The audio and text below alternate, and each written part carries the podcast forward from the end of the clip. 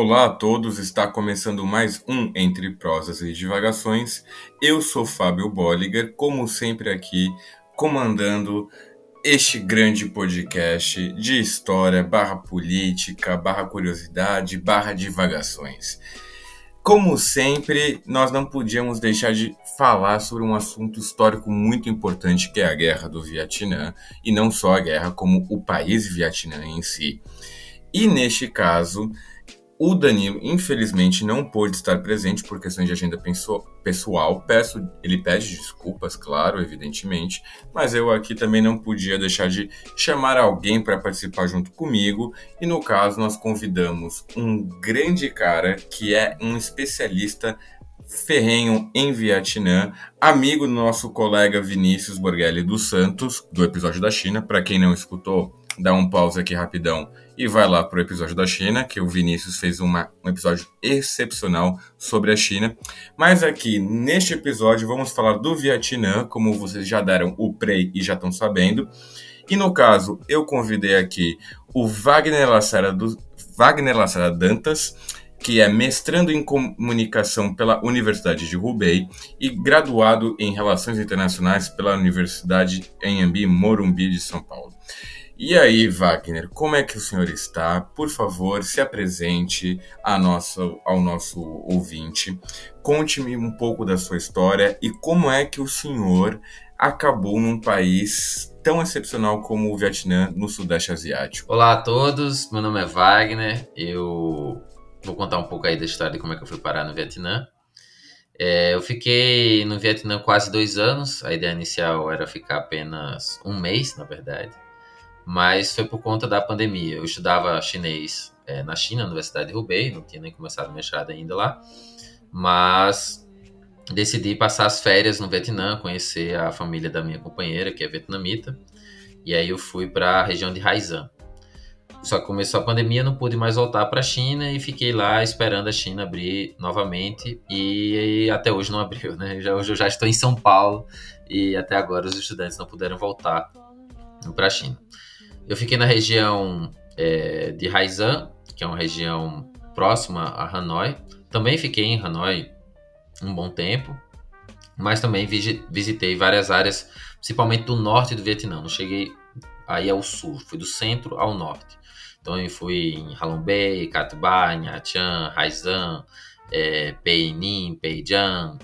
É, fui para deixa eu ver mais outras cidades. Bem, Fui em várias cidades ali no norte do Vietnã, escutei várias histórias, fui em vários museus, fui em vários é, pontos de homenagem aos, né, os, grandes guerreiros vietcongos. Então, eu me dediquei ao tempo que eu passei por lá a estudar um pouco mais da história vietnamita e também a entender mais da cultura, né? Não só a cultura, como a política, como o idioma. Então eu tentei aproveitar o momento que eu estava lá para conhecer ao máximo esse país tão excepcional. A minha história lá no Vietnã em si, eu ajudei em algumas matérias para um jornal né, do próprio Vietnã, mais falando sobre a cultura brasileira, sobre a culinária é, brasileira lá no Vietnã. escrevi algumas matérias, se vocês quiserem saber um pouco do meu relato de como eu vivi lá no Vietnã, como é que foi. Tem uma matéria boa na revista Piauí que eu escrevi. Então, se vocês quiserem dar uma olhada, é só colocar lá no site da revista Piauí, vai encontrar. Hanoi vence outra vez, que é falando um pouco do, do combate à pandemia no Vietnã. E eu estou aqui para descrever um pouco mais sobre essa história desse país tão diferente, esse país que tem o um nome aí socialista e quero falar um pouco aí sobre como foi esse processo e como é que é, como é que funciona o socialismo vietnamita, né? Socialismo com características vietnamitas que também não é igual ao socialismo chinês, né? O socialismo com características chinesas. Tem suas, tem suas diferenças, por mais que tenha é, semelhança. É, isso, como você já falou, é, já nos remete ao episódio que tivemos com o Vinícius sobre o socialismo de características chinesas, que realmente dá, vamos dizer, um bug na cabeça das pessoas, porque a associação com o socialismo chinês é aquela coisa dúbia no qual a gente associa o socialismo marxista-leninista clássico, mas com aquela abertura de mercado que nós conhecemos hoje da China, né? Ainda nesse primeiro bloco, eu já até gostaria de fazer uma pergunta para você. É, porque, no caso, quando falamos de Vietnã, é, é quase que impossível não associar a guerra do Vietnã. E eu gostaria de saber de você, Wagner, no caso, uh, se dentro da sociedade uh, vietnamita a, a memória uh, a, da, da guerra ainda está muito presente dentro dessa sociedade se ela ainda, ainda reverbera, apesar de já quase 50 anos pós-guerra? Olha, é, ainda é muito presente na vida das pessoas, porque as pessoas lembram do que aconteceu, né? Tem os pais, os avós, né? As pessoas tem muitos memoriais, o governo ainda dá alguns auxílios né, financeiros para as famílias de quem perdeu é, algum parente na guerra, ou com decorações para aqueles que fizeram grandes atos de heroísmo. Então existe também um turismo mostrando como é que era, como é que era feito, como é que os vietnamitas faziam para combater né, os invasores. Então a memória da guerra ainda é muito vívida na vida, assim, ainda é muito presente na vida das pessoas. Só que o que marca as pessoas não é um sentimento de vingança, não é um sentimento de querer fazer a mesma coisa que os Estados Unidos ou os franceses fizeram com os vietnamitas. Eles querem, eles pregam a paz, pregam a diplomacia, querem paz com todos os países do mundo. É, porém, existe a mágoa, né? a marca, a cicatriz profunda que ficou no povo vietnamita. Né? Então, isso é um assunto delicado, é um assunto que as pessoas, quando lembram da, da, das atrocidades dos invasores, até choram falando sobre o que aconteceu. Então, a memória ainda é muito viva assim na, na, na sociedade vietnamita. Porém, é como eu disse, eles não querem, eles por mais que seja um país né, socialista tudo, eles têm muita influência ainda do budismo. O budismo na vida é, do, do povo vietnamita é muito forte, a influência budista é muito forte, não só a influência confucionista, né? Então, o povo vietnamita, eles fazem de tudo e estão preparados para tudo para que não aconteça novamente.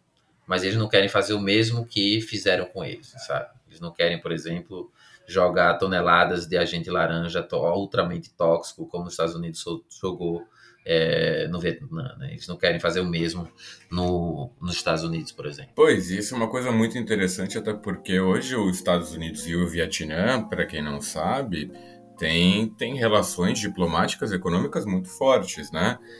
Para os nossos ouvintes terem uma ideia, pega um produto da Nike ou de qualquer outra marca tipicamente americana, ainda mais de roupa, muito provavelmente você vai conseguir encontrar um made in Vietnã lá.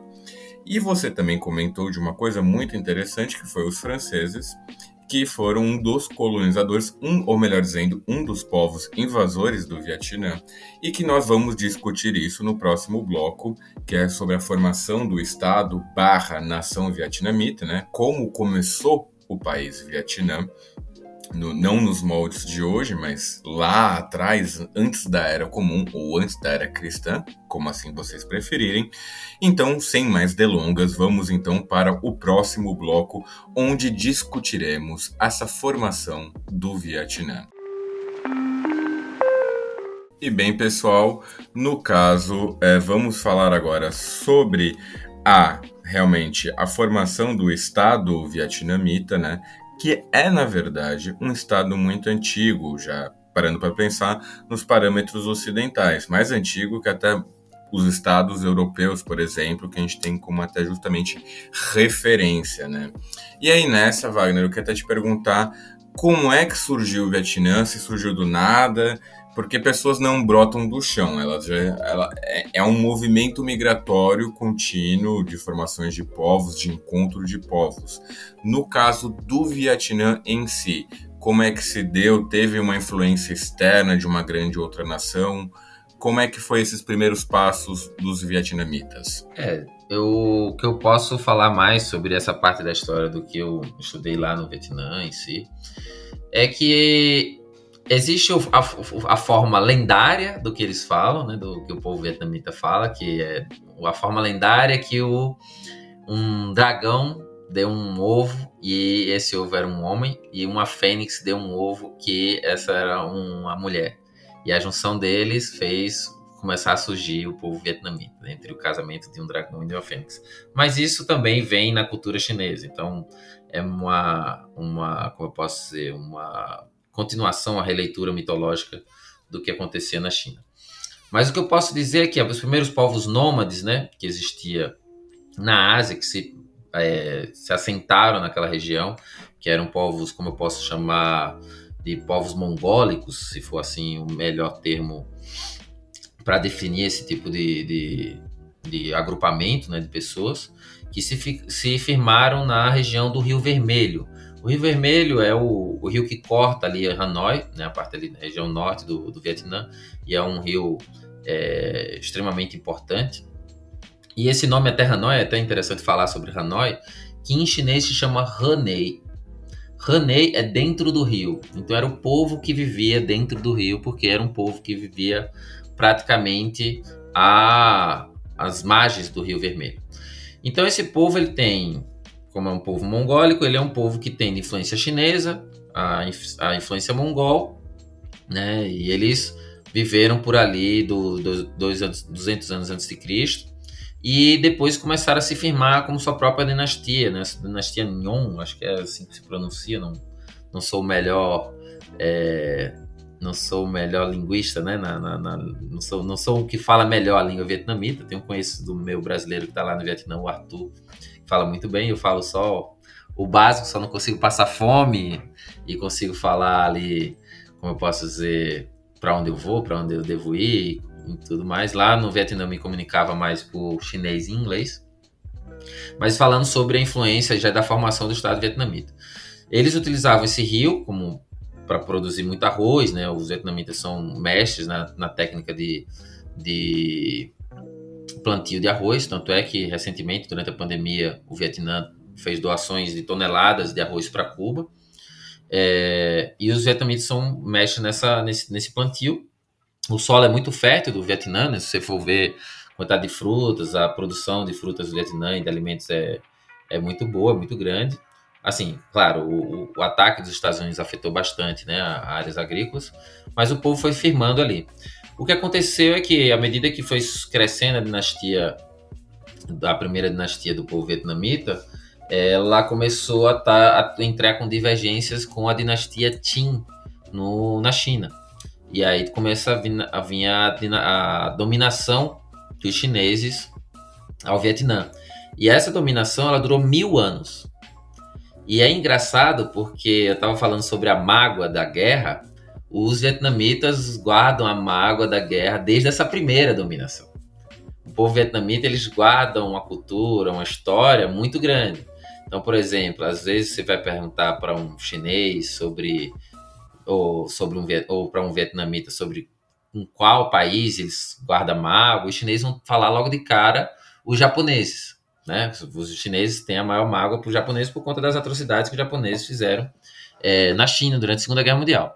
Mas o vietnamita vai ter vietnamita que vai falar dos franceses, vai ter vietnamita que vai falar dos Estados Unidos, e vai ter vietnamita que vai falar da de, do antiga dominação chinesa de mil anos, né? Porque eles, ah, os franceses dominaram a gente por 100 anos. A gente não gosta deles e não gosta das atrocidades que eles fizeram. Mas eu não gosto do chinês porque ele dominou meu país, tentou dominar meu país por mil anos. Então essa dominação foi é, muito forte e culturalmente também muito forte. Então naquela época eles já começavam a utilizar os ideogramas chineses, é, o idioma né, chinês ficou muito mais forte dentro do, da cultura vietnamita, os templos, tudo, a religião. Mas os vietnamitas nunca aceitaram essa dominação. Sempre foi motivo de rebelião, revolta, luta e, e constante é, tentativa de se firmar como próprio, como próprio reino, como próprio povo. E depois tem a dominação dos mongóis, né? a tentativa que é a da dinastia Song e a Yuan. A, essa da, dos mongóis tem uma parte, uma parte interessante, porque os mongóis dominaram tudo, né? O Gengis Khan dominou a China inteira, dominou a Ásia quase toda, mas em poucos lugares o Gengis Khan acabou sofrendo para é, sofrendo grandes perdas, né? Uma foi contra o Japão, porque o Gengis Khan não era muito era muito bom com navios e as batalhas navais dos navios do Gengis Khan eram muito grandes e tudo mais e acabou que o Gengis Khan levou várias perdas naquela área. E no Vietnã.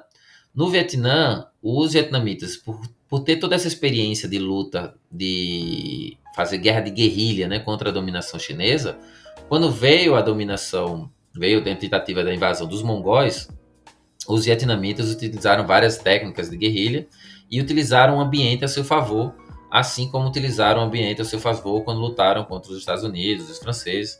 Tem até um livro que o Giap, a gente vai falar dele um pouco mais na frente, que o Giap utilizou desde aquela época na luta contra o Gengis Khan para utilizar as mesmas táticas para lutar contra os Estados Unidos ou contra a França. Agora, tem uma parte interessante também nessa, nessa parte histórica, que era a desvantagem do, do Gengis Khan de utilizar muito a cavalaria. Então, os lugares pantanosos do Vietnã, os grandes alagamentos, os, é, os grandes aguaceiros que tem ali no, no, Vietnã, impedia que as tropas, a cavalaria do Gengis Khan crescesse ali, é, tomasse mais territórios. Então, os vietnamitas ficaram com uma experiência muito vasta em uma luta de uma luta desigual no ponto de vista de quantidade de soldados e de capacidade bélica de armas, né? Os vietnamitas sempre foram um povo camponês, um povo que sempre se dedicou à filosofia, à arte e ao plantio. É um povo que gosta, que vive do, que tem muito amor pela pela natureza, tem muito amor pela pelo plantio, pelo, pela criação dos seus animais, pela pela agricultura. Então, os vietnamitas nunca foram grandes desenvolvedores de armas. Isso fez a grande desvantagem para que os chineses conseguissem é, ter tanta força contra os vietnamitas, contra os mongóis em si. Mas eles foram aprendendo a ter que lutar contra esses invasores. Mas aumentando, passando um pouco mais para frente, os vietnamitas acabaram se libertando em si e foram se desenvolvendo suas dinastias, principalmente mais ao norte, né, também pegando um pouco ali o que é o Laos, ali onde é o Laos e o Vietnã e um pouco ali do Camboja mais ao sul. Mas era muito mais as dinastias eram separadas mais entre norte, sul e centro. Essas dinastias até pegavam um pouco de onde é o sul da China, o sul, sul da China, uma das grandes ilhas como Hainan em si. Então essas dinastias pegavam um pouco da China, um pouco ali dos outros países do Sudeste Asiático e aquelas ilhas que ficavam ali nos arredores da região. Mas o que aconteceu, né? O que, é, como é que os vietnamitas chegaram ao ponto de ter que lutar com os franceses? Os franceses, nas grandes navegações e, e no momento que todos os países né, se expandiam para a Ásia, para a África e tudo mais, em 1800, os franceses começaram a fazer a mesma coisa como que aqui na América, utilizando a influência cristã, primeiramente, para poder a adentrar ao país, a, a, cultura, e aí começar aos poucos se familiarizar o local para começar seu processo de dominação. Então, os jesuítas franceses foram influenciando e foram crescendo ali é, no Vietnã e também utilizando os vietnamitas para lutar, ajudando os vietnamitas a matar vietnamitas. Né? Eles ajudavam o rei a lutar contra outra dinastia do rei, para quê? Para que os dois se enfraquecessem para quando eles viessem a domina, fazer a dominação total, eles conseguissem mais facilmente. E foi isso que aconteceu, né? Os franceses foram dando suporte para um grupo ali, outro grupo acolá, aquela dinastia ali, aquele rei, aquele outro rei, até o ponto de os, os, os reis daquela região se enfraquecessem e os franceses viessem a dominar tudo, né? Ele viessem a dizer, ó, agora vocês trabalham para a gente, e o que a gente aqui, a gente que manda e vocês só obedecem. Mas os vietnamitas, como sempre, nunca foram é, obedientes, nunca foram serviçais, sempre foram um povo muito resistente e começaram a sua luta contra os franceses. Tem uma questão interessante nessa dominação francesa, que tem um pouco a ver com o, o Brasil, o português, é que o, os franceses, quando dominaram a, o Vietnã, eles também disseram que era proibido escrever em chinês. Eles disseram, agora vocês vão escrever com as letras ocidentais, latinas, românicas, né? A, B, C, D, E, F, G. E aí, para eles criarem o idioma vietnamita, né, fazer com que o, o que eles já falavam virasse para a escrita ocidental, eles utilizaram português como base. Então, a língua vietnamita, o idioma vietnamita, ele é ensinado nas escolas como é ensinado o português no Brasil, por exemplo. A gente aprende babebi babu. Opa, Não, eu até só queria comentar algumas coisas que você já falou, é, para a gente também poder situar cada tópico, né? No caso, você comentou dos mongóis, que é, é muito interessante, porque os mongóis realmente é, é louco de pensar é, no quesito que o, os mongóis dominaram desde o Vietnã até a Polônia. Eles foram até a Polônia, que é do outro lado do mundo. Isso para a gente ter aquela velha ideia de que o Império Romano não foi absolutamente nada comparado ao Império Mongol, né? Só perde para o Império Britânico. O outro tópico que eu acho é interessante é dos trópicos, porque a gente, é, no caso, não tem esse dentro do senso comum, que é um país tropical, o, o, o, Vietnã é um país quente, como você falou, é um país que se dedica à agricultura. O café vietnamita é um café extremamente famoso. E no caso, é, você, é, você comentou da China e da França. Da França, você cortou uma pergunta que eu queria te fazer há muito que eu já estava assim, desde que a gente bolou a ideia do episódio, eu queria fazer essa pergunta para você. Por que raios o Vietnã usa o alfabeto latino? Porque eu já via várias vezes o Vietnã é, imagens e coisas sobre o Vietnã e sempre via no alfabeto latino e achava aquilo bizarro, porque você observar os países ao redor, Camboja, Laos, Tailândia, por assim, todos têm alfabetos próprios e típicos da região. O, o, assim como o Japão, a Coreia e a China. É, a Coreia nem tanto, mas o Japão e a China ainda utilizam mais o, o kanji, né? Que é muito típico. E aí chega até a, a minha pergunta é, que eu gostaria de fazer sobre essa questão dos mil anos da China. O, o, o quão forte essa influência chinesa ocorre no Vietnã? Você já comentou sobre, por exemplo, a questão do, do budismo e tal, mas é, o que eu pude ver dentro da, da, dos meus estudos com relação ao próprio Vietnã é que sempre teve um pêndulo entre o Vietnã como um estado independente e depois como um estado vassalo ao Império Chinês, né? É, como é que se deu? Você até comentou um pouco assim é, sobre essa questão de um ressentimento até às vezes maior com o chinês do que com o próprio estadunidense, o que de fato é muito curioso. Mas eu queria saber um pouquinho mais assim pedir para se aprofundar até um pouco mais sobre essa questão da China, para que a gente dê continuidade à questão da, da, da, colonização francesa, né? Então, no caso, minha pergunta ficaria como é, essa influência chinesa é, toma o Vietnã até os dias de hoje, o, em, em, que pontos específicos ela pode, é, a gente pode observar maior essa influência chinesa? Bem, falando dos dois pontos, né? Primeiro sobre a questão do idioma vietnamita ser escrito com as letras ocidentais, e dando continuidade que eu estava falando, era que os, os, franceses, eles não, eles tinham muita dificuldade de entender o chinês, né? Eles haviam um, um, um grande empecilho. E aí os franceses decidiram que ia proibir a utilização da, do, do ensino da língua chinesa é, nas escolas e né, os, que eu posso dizer a língua chinesa que eu posso dizer dos ideogramas, né? Eu, vão eles proíbem o ensino do, dos ideogramas e decidem que vão ensinar as letras ocidentais.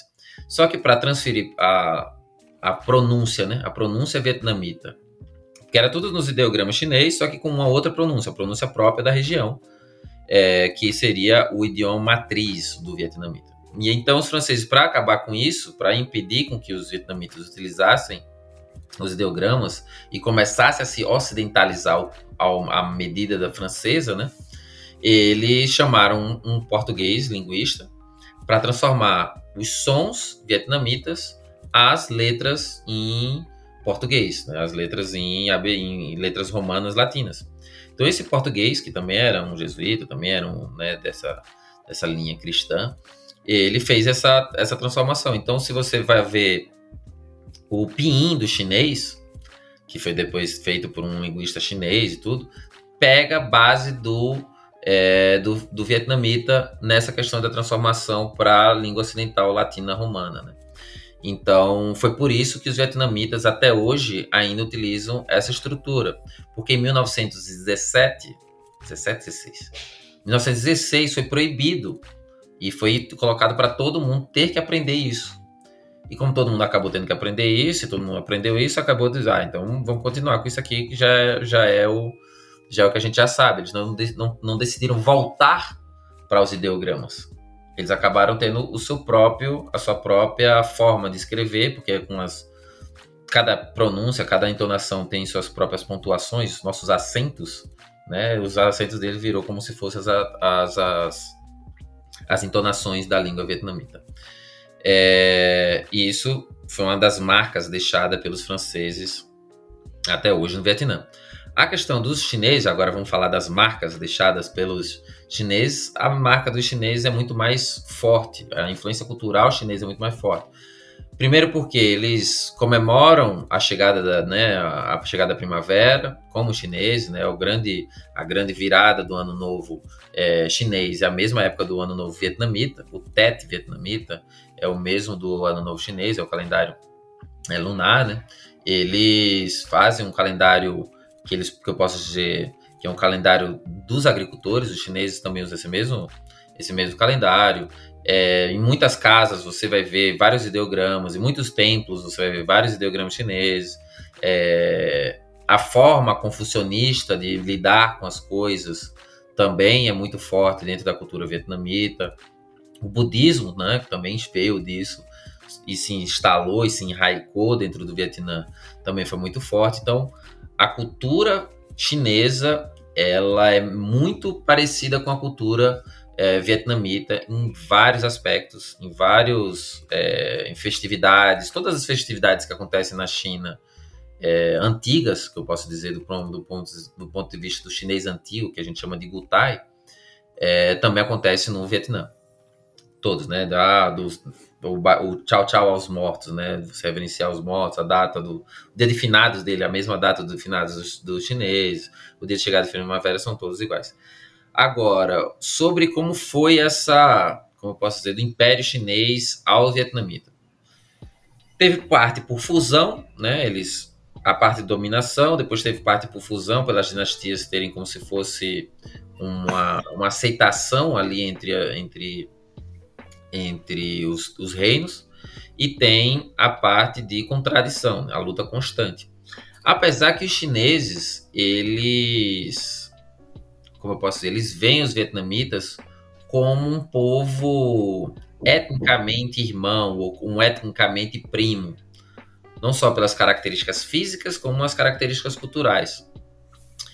E aí o que, o que acaba acontecendo é que na China existem vários grupos minoritários, grupos étnicos minoritários.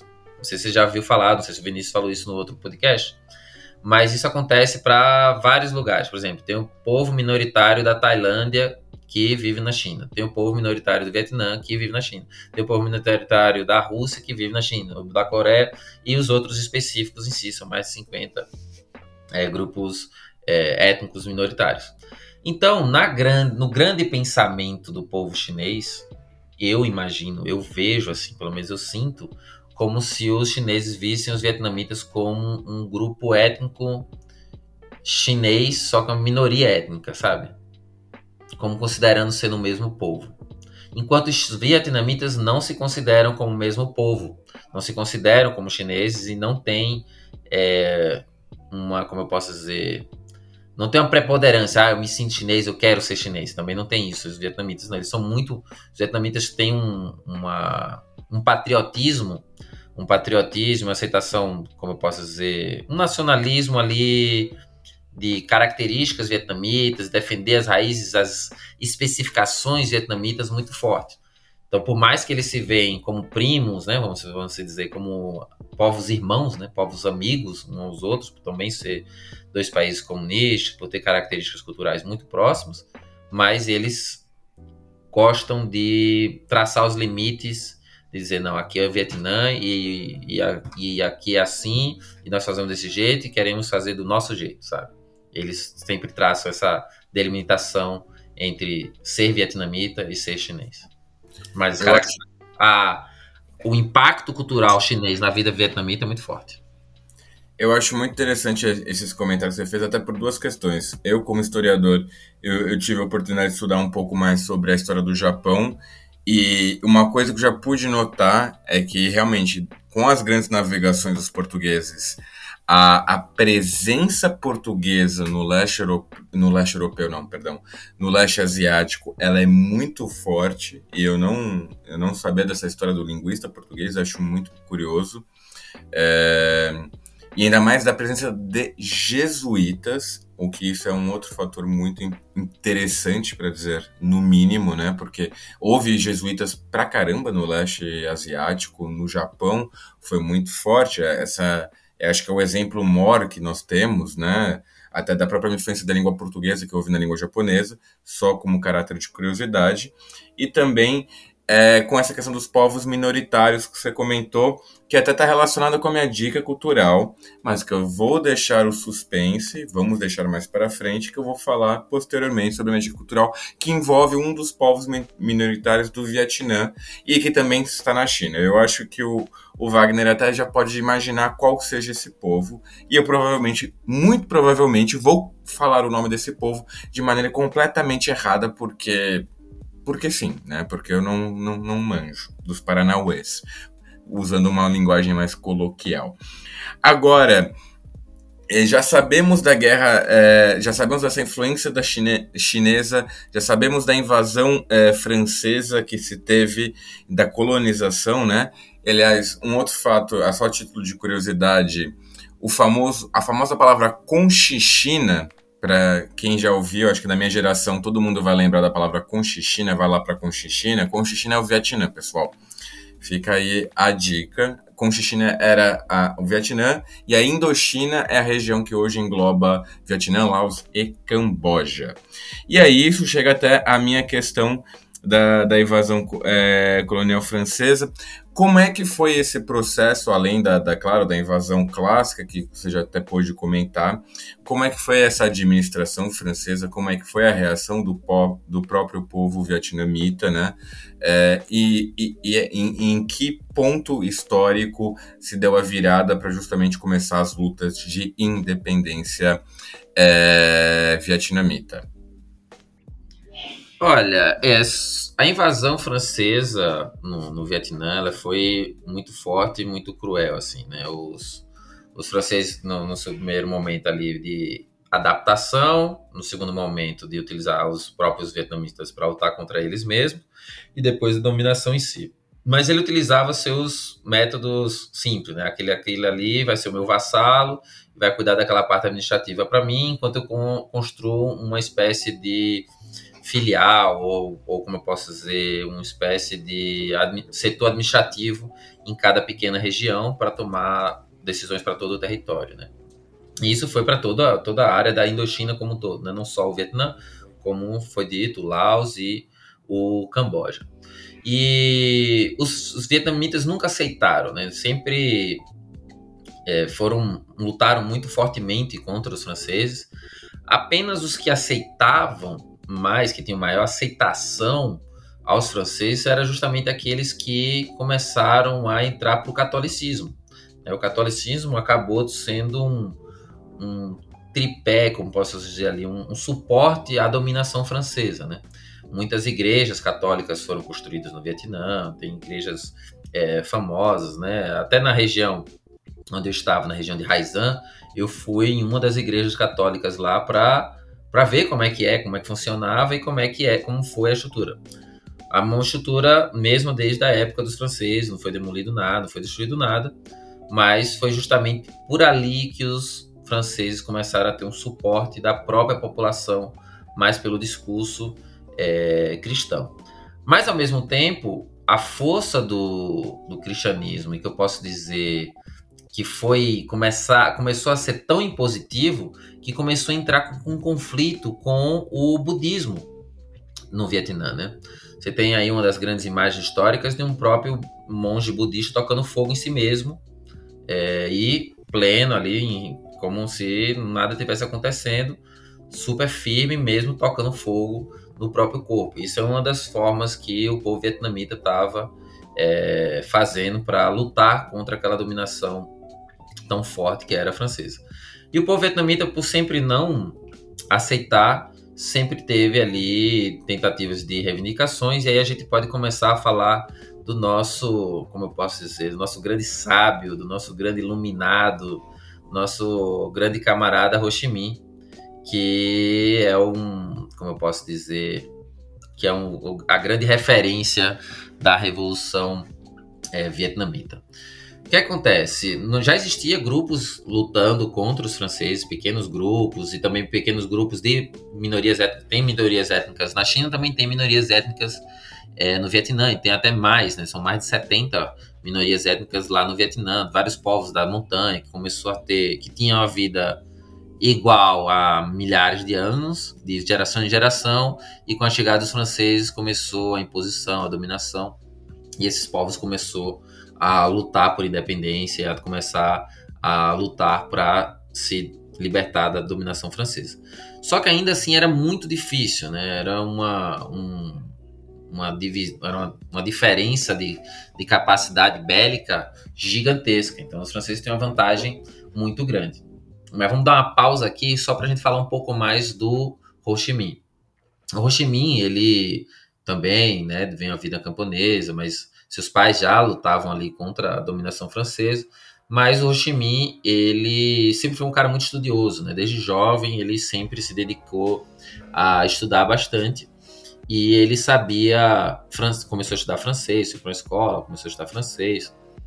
Até ajudou pequenos camponeses a criar cartas de reivindicação para pedir aos, aos administradores da região para tentar melhorar a condição de vida dos agricultores, mas claro, era é, como é inócua, né? Não acontecia nada, só a carta chegava e só, na verdade, piorava a situação. Ah, vocês estão reclamando, então toma mais chibatada e vão ficar sem comer mais um bom tempo. Então era ainda pior.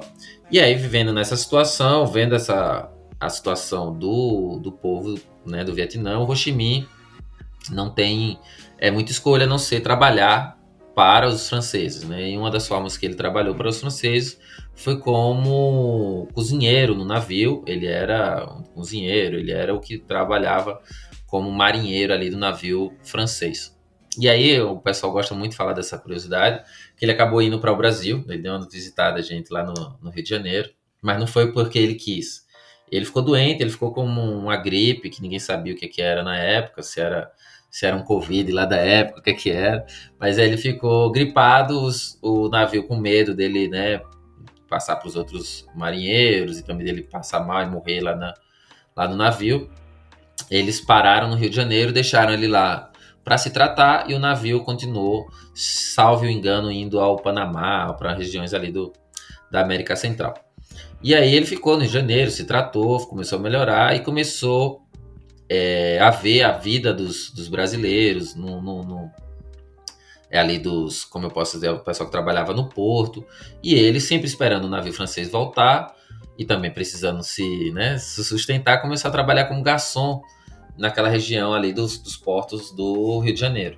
Então ele viu ali, também viu uma, a luta dos grevistas, né, dos, dos estivadores, fez muitos amigos brasileiros naquela época, né, e ele relata tem algumas cartas do Ho falando sobre essa situação. Ele escreve falando da vida dos grevistas no Rio de Janeiro naquela época. Viu um dos amigos dele é, levando um tiro da polícia, reagindo à luta contra a polícia. Então, já ali se planta um, como eu posso dizer, um, um sentimento de precisar, de, de, de, precisa ter uma organização da classe trabalhadora para mudar a situação é, da vida do povo. Então ali já começa, posso dizer, a plantinha pode ser que tenha sido plantada na cabeça do Ho Chi Minh, lá no Rio de Janeiro, sobre como fazer a revolução.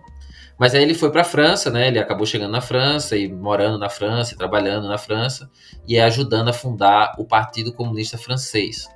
Ele ajudou a fundar o Partido Comunista Francês e fez a luta contra os reformistas, né? Existem uns textos do, do Ho na discussão sobre reformismo ou revolução, né? na época da já da Terceira Internacional, o Lenin chegando e o, e o Ho Chi Minh decidindo que o importante era mesmo fazer a revolução e que reformar o capitalismo era reformar a merda e assim, é, que é um debate que até hoje a gente faz dentro do movimento comunista, né? E aí o, o Ho Chi Minh ele passa, vai para a União Soviética, faz treinamento lá na União Soviética, ele faz muitos amigos, ele começa a ajudar lá a União Soviética e é, escalado para ajudar na China. Vai para a China, ajuda o Partido Comunista Chinês, depois ele vai para o Vietnã para começar a fundação do Partido Comunista da Indochina e depois em si para começar o Partido Comunista do Vietnã, né, e começar a revolução lá no Vietnã. Essa história eu não vou deixar agora para ele morrer, vou segurar um pouquinho até a morte dele, mas vamos segurar para a gente voltar lá na luta contra os franceses.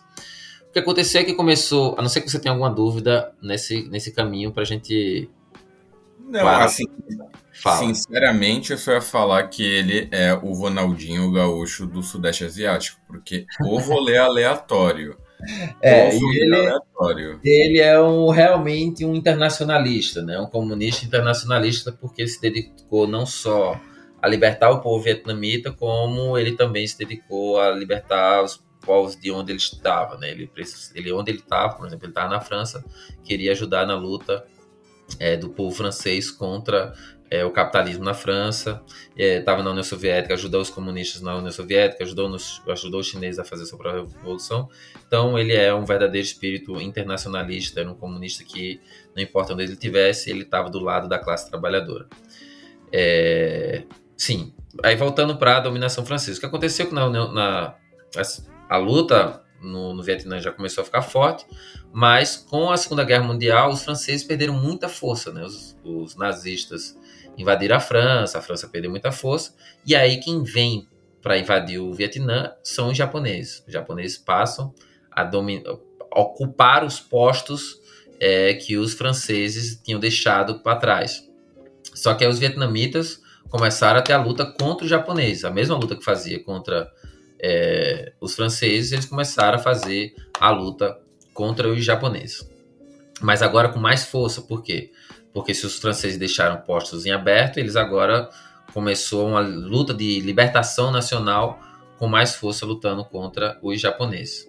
Só que o que acontece? Quando os japoneses, né, termina a Segunda Guerra Mundial, os japoneses voltam né, para casa, voltam para o Japão, e tem toda aquela humilhação do Japão, do Japão e toda aquela brutalidade dos Estados Unidos em soltar bombas nucleares né, no Japão, os vietnamitas voltam a ter controle do seu próprio país e dizer, ah, agora sim, graças a Deus, vamos, ou graças a nossa luta, né, vamos ter um nosso país, o nosso, nosso povo, vamos viver livre de invasores. Mas depois da Segunda Guerra Mundial, os franceses eles dedicaram, eles disseram, ah, levamos uma surra na Segunda Guerra Mundial, fomos humilhados na Segunda Guerra Mundial, agora vamos mostrar para o mundo que nós ainda somos fortes e voltaram a tentar dominar as antigas colônias. Uma delas, o Vietnã. E eles queriam mostrar que eram uma grande potência e foram tentar mostrar contra um país de camponeses, de pessoas é, pacíficas, como o povo do Vietnã.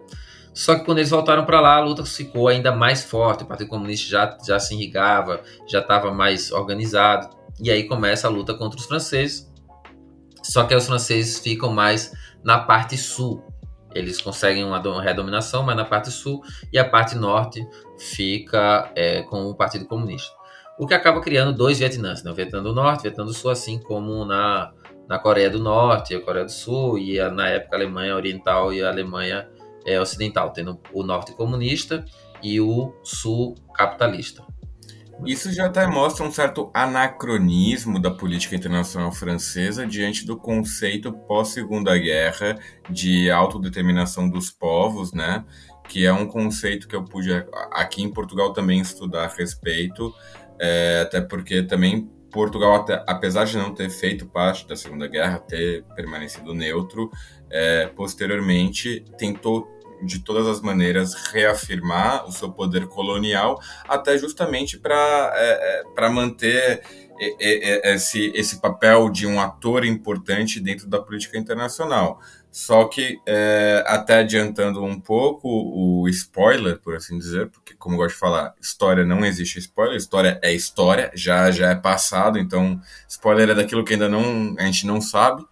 É, os franceses vão levar um cacete e, como você já bem falou, já começou ali a divisão entre sul e norte.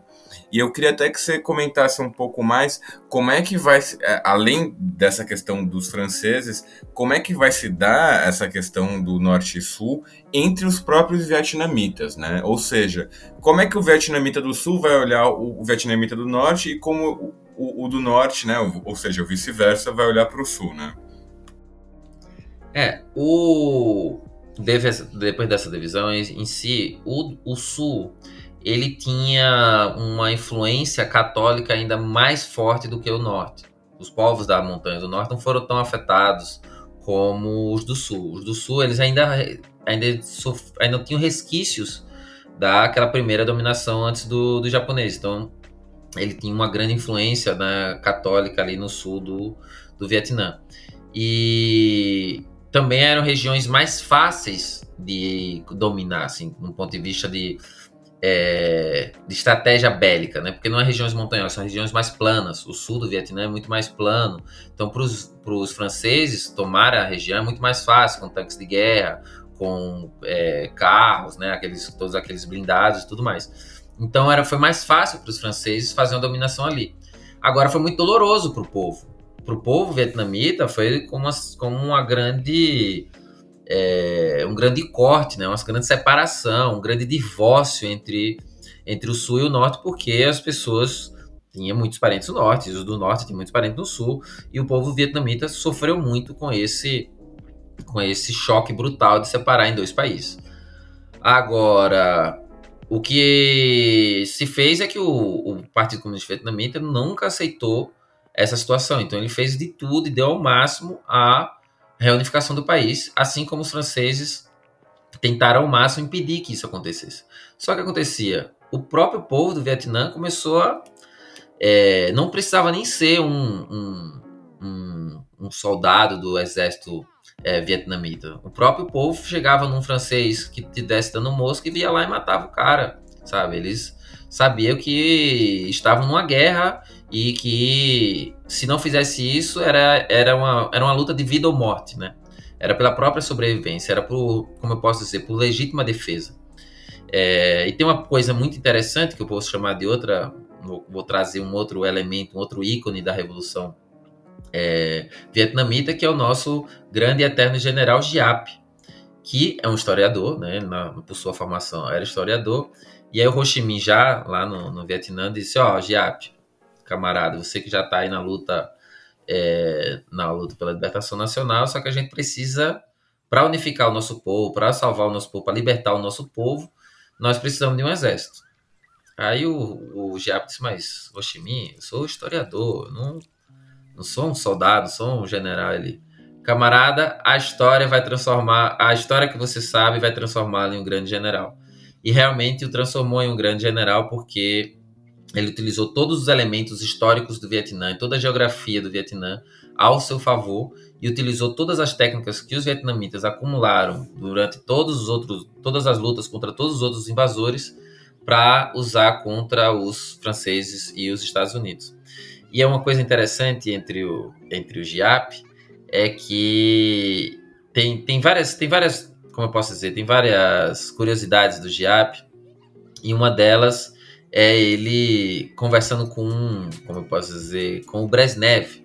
O Brezhnev era do, da União Soviética, né? Depois do, depois da, depois do, do Khrushchev, o Brezhnev. Aí o Brezhnev, ele foi conversar com o Giap sobre a guerra, né? O Giap estava lá conversando contra o, com o Brezhnev. É interessante essa conversa porque para entender o modelo de guerra que foi feita com no Vietnã. O Brezhnev chegou e perguntou para ele: Ô Giap, vocês têm quantos tanques de guerra? O Giap, olha, nenhum. Tá, vocês têm quantos mísseis? Vocês têm quantos jatos? Vocês têm quantos. É, vamos sei lá, você tem quantas bombas, quantas armas? Giap, olha, Brezhnev, se a gente for utilizar a forma de luta soviética no Vietnã, nós não vamos durar três dias. Vamos durar três segundos. Agora, nós vamos lutar ao modo vietnamita e lutando ao modo vietnamita, temos certeza que vamos ganhar. Porque nós vamos ter ao nosso lado o ímpeto revolucionário, que é muito maior do que a força física. Aí o Brezhnev, porra, é, vamos ver então, né? E aí foi o que aconteceu mesmo, porque ele utilizou o ímpeto revolucionário, a vontade de vencer e a vontade de lutar do povo vietnamita ao seu favor, e utilizou a guerra de guerrilha a todo momento, várias estratégias. Uma das estratégias que o Giap utilizou foi contra os mongóis, passar cerol em linhas no meio da floresta, fazer aquelas armadilhas para quando o cara passar correndo e no caso armadilhas de bambu, fazer grandes, né, vários túneis por debaixo da terra. Ele só reaproveitou aquilo que já tinha sido utilizado em outros momentos históricos. E o GIAP, ele é que, na verdade, continuou todo o processo de unificação do, do Vietnã, porque o Ho Chi Minh, ele já estava bem velho, ainda não tinha terminado o processo de unificação e acabou chegando a falecer. Mas é interessante a gente falar. Opa!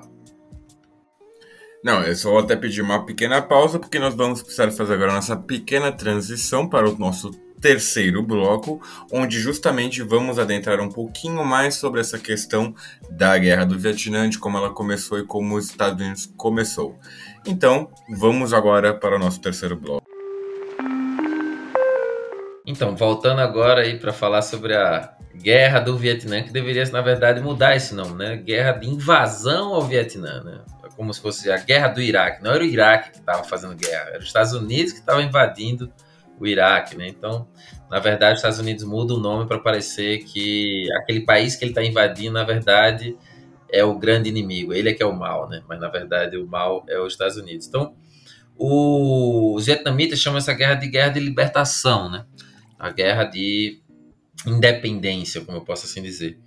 E na luta contra os franceses, que a gente estava falando, que os franceses, né, foi a luta, foi, depois passou os japoneses, depois voltou os franceses, os franceses acabaram apanhando dos vietnamitas, perdendo, temos grande, grandes perdas militares, grandes baixas, e não conseguindo avançar quase que nada para o norte, né, na, na luta contra, é, entre norte e o sul, só que o sul com o apoio francês.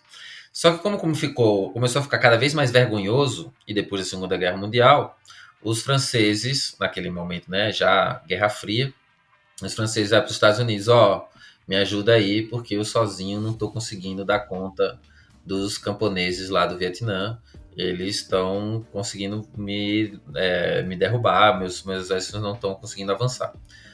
E os Estados Unidos, a princípio, fica, caramba, mais uma guerra para entrar no meio ali, mas vou ter que ajudar porque eram os aliados dentro do, do Conselho de Segurança, dentro do bloco da OTAN e tudo mais. Então os Estados Unidos vai e ajuda a França e manda primeiramente não o exército oficial, mas é, generais, especialistas para poder treinar, treinar a população local e os franceses para lutar contra os vietnamitas do norte. Só que continuou sendo é, extremamente fraco, né? Eles não conseguiram ser efetivos nisso. Então começou a vir grandes quantidades de soldados para lutar contra os vietnamitas do norte. E cada vez sendo mais difícil, os, os Estados Unidos cada vez tendo maiores e maiores perdas. Uma coisa interessante nessa luta, né, antes da gente detalhar mais as atrocidades, minha, a sua tela travou aqui, você está me ouvindo bem? Estou. Às vezes isso acontece, faz parte do, do, do show, por assim dizer.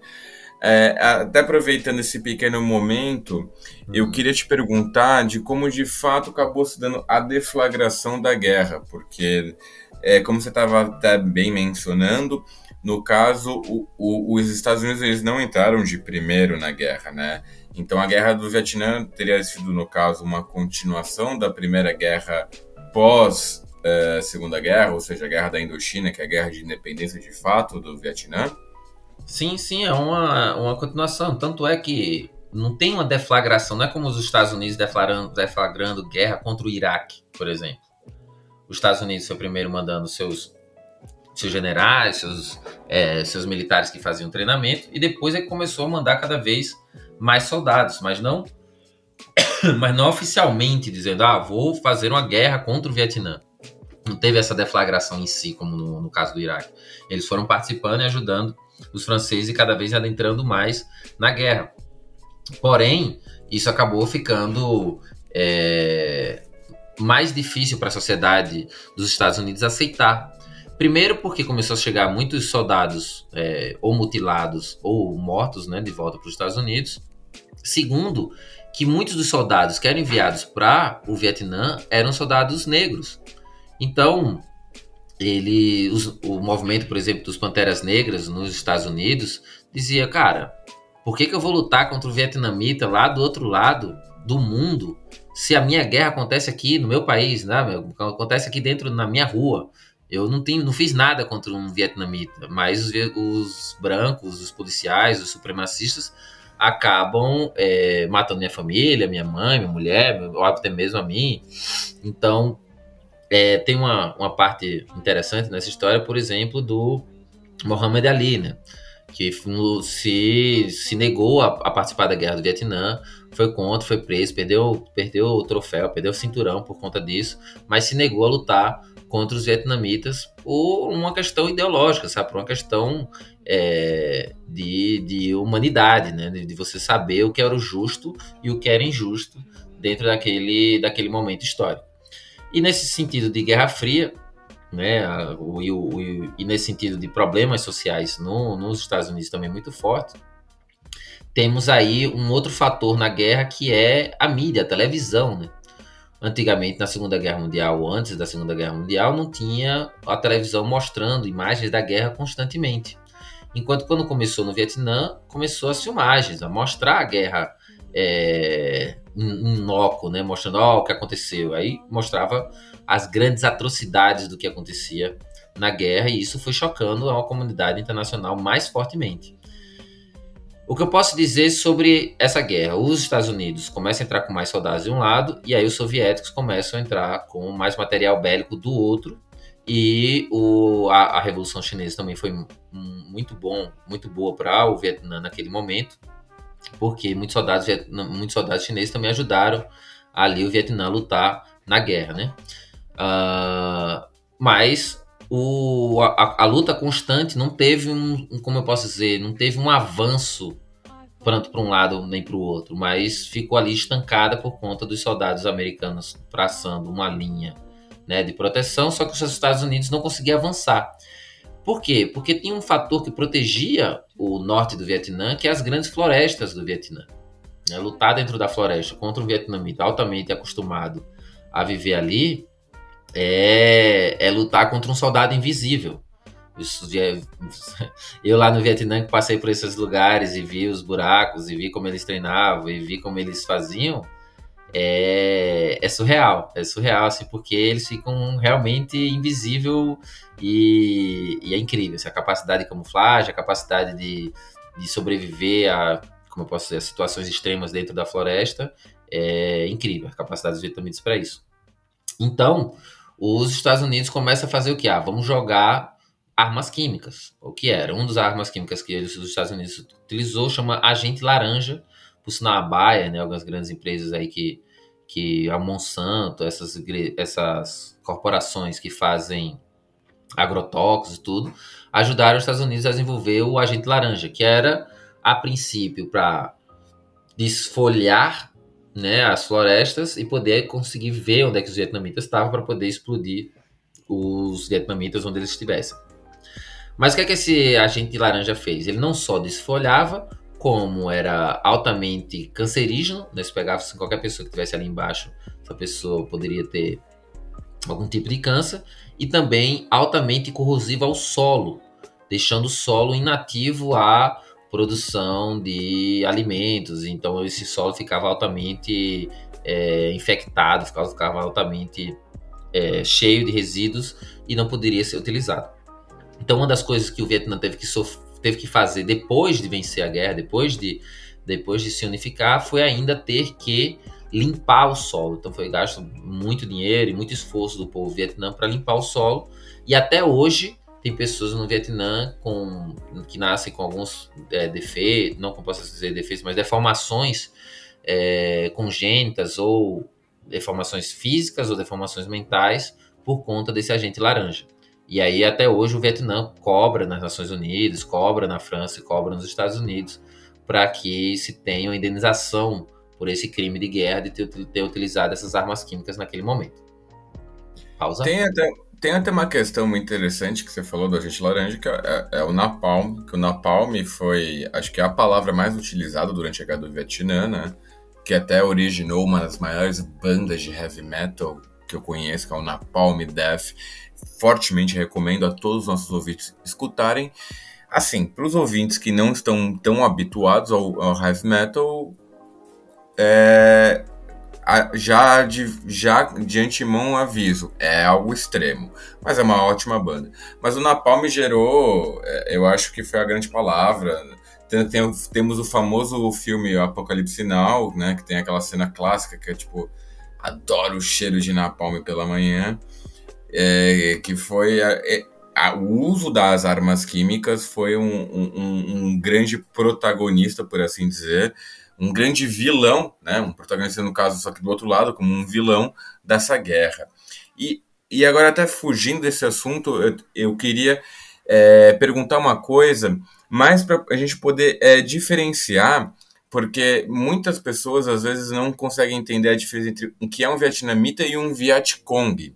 Né, que acaba gerando um pouco de dúvida com relação a isso, que às vezes até tem a, a, o falso cognato de que a, que Vietcong é, seria o gentílico de, eh, de quem nasce no Vietnã, mas não é isso.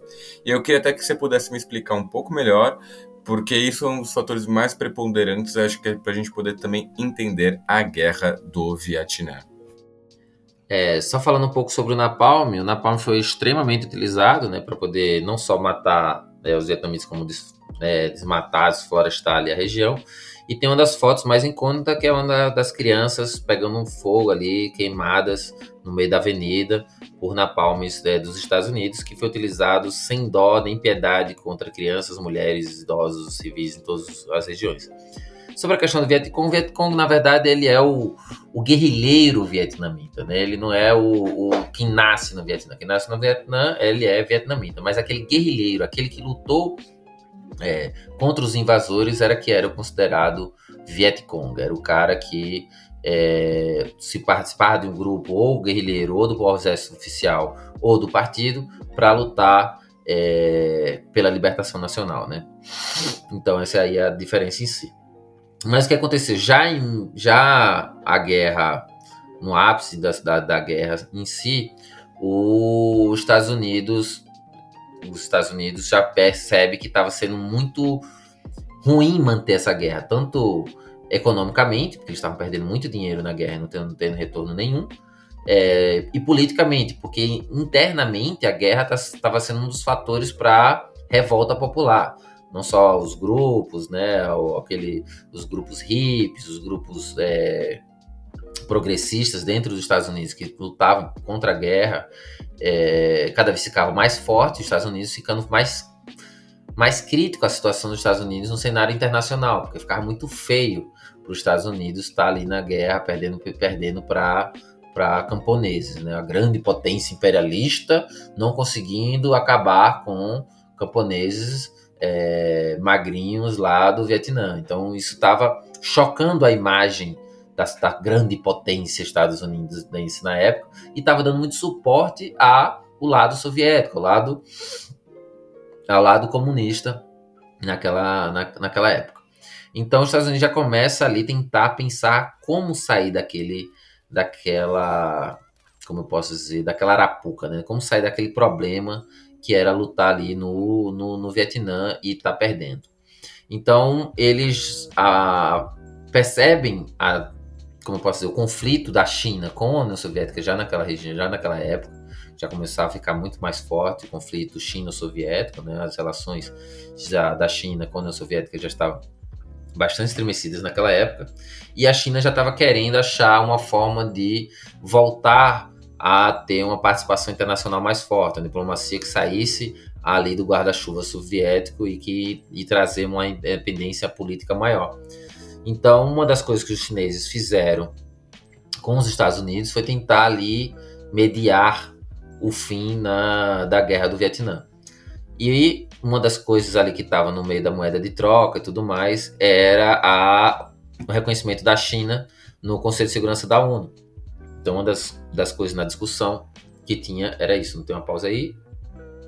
Não, não, não, não. Muito pelo contrário. Até é. vou aproveitar este pequeno momento de pausa para até comentar algumas coisas, que é, realmente essa questão do Vietcong eu acho muito interessante, porque é, é, Vietcong, na verdade, é um termo que vem do, dessa, da Frente Nacional de Libertação, que é, na verdade, uma organização de guerrilha de orientação marxista-leninista, que estava, na verdade, sediada no sul da, do Vietnã do Sul, mas, claro, evidentemente, com o apoio do norte. E é, essa foto também que você comentou, claro, do Napalm, é, é, eu acho que é uma imagem clássica que acho que todo mundo, todo mundo já chegou a ver nos livros de história essa foto da criança, que é uma imagem triste, é, mas importante, né? Por, pela questão histórica que ela possui. E, claro, essa questão agora que você estava a comentar justamente sobre a, o reconhecimento da China como a verdadeira China, que é um assunto que vira e mexe, sempre cai nos noticiários atuais sobre essa política da única China.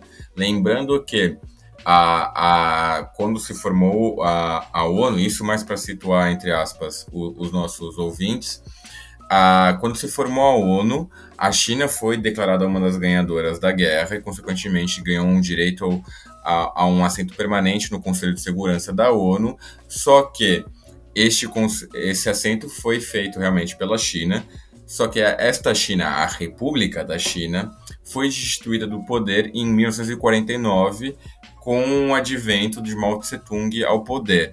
Só que esta República da China fugiu para a ilha de Taiwan, ou ilha de Formosa, né? voltando lá aos antigos jesuítas, que batizaram a tal ilha de Formosa. É, e o, o, Ocidente reconheceu exclusivamente a República da China, a República de Taiwan, como a verdadeira China. E justamente vai ter esse, essa virada nesse contexto né, dos anos 70, com, até com a, com a política do Richard Nixon e do. Ai, como é que chama agora o cara que me fugiu o nome, secretário de Estado da época? O Carter. O, não, o, o que está vivo até hoje, que falou agora da Ucrânia, o Henry Kissinger, que vai fazer a política do ping-pong, que, que, que vai justamente dar essa virada né, do, é, de aceitação da verdadeira China. Porque vamos combinar que, assim, quem que, é, quem que é Taiwan na fila do pão comparado à República Popular da China? E eu não estou querendo tomar partido, mas, assim, vamos aos, às questões factuais, né? Ah, uma, uma ilha e com um país do tamanho das proporções da República Popular Chinesa. Não tem nem como fazer essa devida comparação. E aí, justamente, que eu, que eu quero retornar já para esse ponto, para que você continue justamente falando sobre essa questão, né, da, da, dessa virada e justamente de como isso estava linkado com, com os acordos de paz para o fim da Guerra do Vietnã. Isso. E Aí os Estados Unidos, depois dessa, dessa discussão, né, teve toda a diplomacia aí, já como você falou, da diplomacia do ping-pong, que foi um momento que é, realmente aconteceu dentro de um campeonato de ping-pong no Japão, que fez o convite, é, mas acho que não é o, não é o foco da, da questão histórica da gente, né, aqui a gente está mais focado no Vietnã, mas então os Estados Unidos começam a se preparar para sair da guerra, de dizer, vou começar a sair do Vietnã.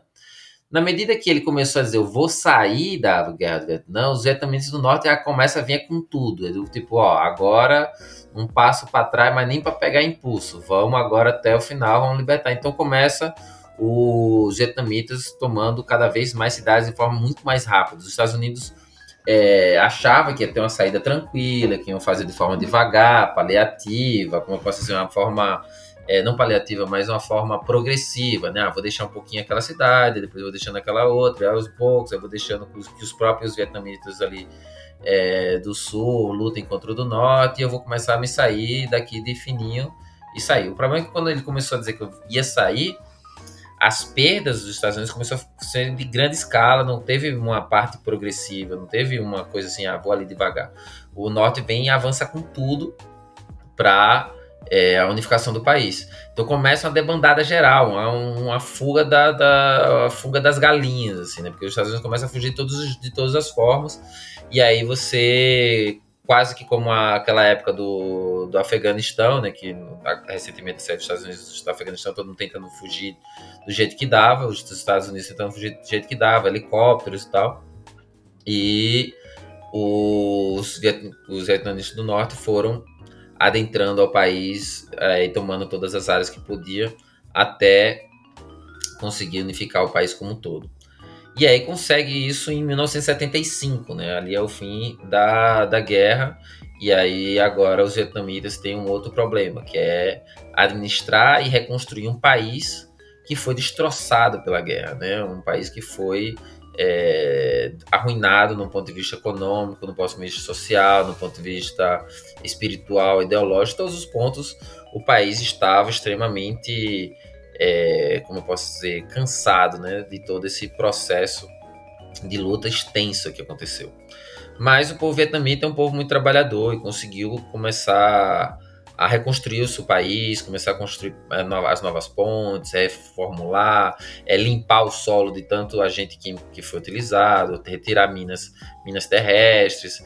Então, o povo vietnamita começou a fazer o trabalho de base, ali, a de refundação do país.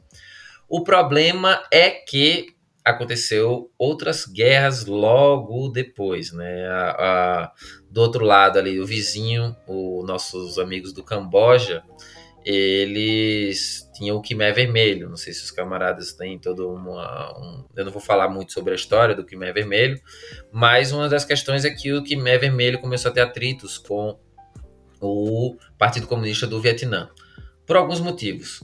Um dos motivos é que os vietnamitas eles fizeram um processo de anistia a todos aqueles que trabalharam para os Estados Unidos, né? Teve, claro, a punição aos que foram mais, né? Que atuaram contra o povo e aí o povo decidiu o que ia ser feito com essas pessoas, mas também teve um grande processo de anistia àqueles que trabalharam. Ah, sei lá, o cara que foi administrador do do francês, ou o cara que foi o tradutor, o cara que foi da limpeza, o cara que foi, sabe, a pessoa, a pessoa que trabalhou ali para os Estados Unidos, de alguma forma, é, ele recebeu a anistia dos, dos comunistas e disse: Ó, oh, não, cara, vem para cá, trabalha com a gente, vamos unificar o país, é um novo começo. Você agora, é, você vivia sobre o jugo do, do, da bota do imperialismo, você agora pode ter uma vida normal junto com a gente. Só que para o Quimé Vermelho isso não foi aceitável. Né? Para o Quimé Vermelho, uma das questões da anistia era tá, tá protegendo o traidor, protegendo, como eu posso dizer, é, sabotador em si. Então, o processo no, no Camboja foi muito mais é, intenso, muito mais violento. Né? Eles acabaram tendo uma luta mais irrigada no pós-evolução. No pós.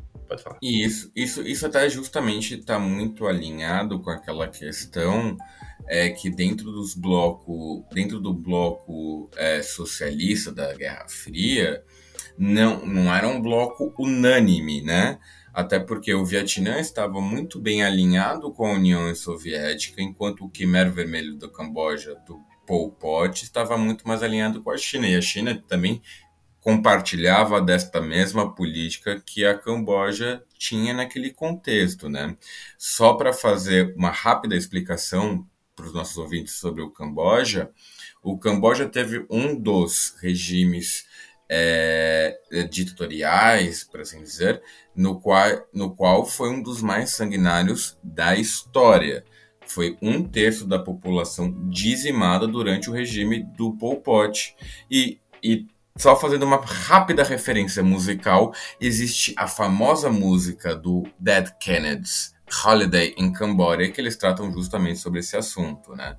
Isso, assim, é, é, é, é, um, é um período negro na história é, do Camboja justamente por esse genocídio, por essa justamente essa política de não aceitar o traidor, justamente que entra em contraponto com com o Vietnã estava tendo naquele contexto, né, de aceitação, de, de, de, de unificação do país, né, como um todo entendo o contexto da época, mas agora estamos todos juntos, finalmente, então agora vamos trabalhar enquanto uma nação, né?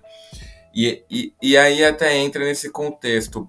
É, como é que o Vietnã e o Camboja se deram com, com essas questões? O que, que acabou por gerar no fim das contas? Então, o que aconteceu é que o, o Khmer Vermelho, ele tinha vietnamitas que trabalhavam, plantavam, né, na, na minorias étnicas também que trabalhavam, plantavam no Camboja, e aí o Khmer Vermelho começou a matar essas pessoas também, dizendo, ah, aqui é o Khmer Vermelho, aqui é o Camboja, vocês que são vietnamitas que voltam para o Vietnã. Então essas pessoas começaram a perder suas terras e começou a é, também acabar morrendo nessa, nessa luta, né? nessa, nessa confusão do, do Camboja estar tá, é, num movimento, como eu posso dizer, num movimento extremamente violento. Mas aí o, o Vietnã ainda assim não queria nenhuma guerra com o Camboja. Acabou de sair de uma guerra, vou querer uma guerra com o vizinho.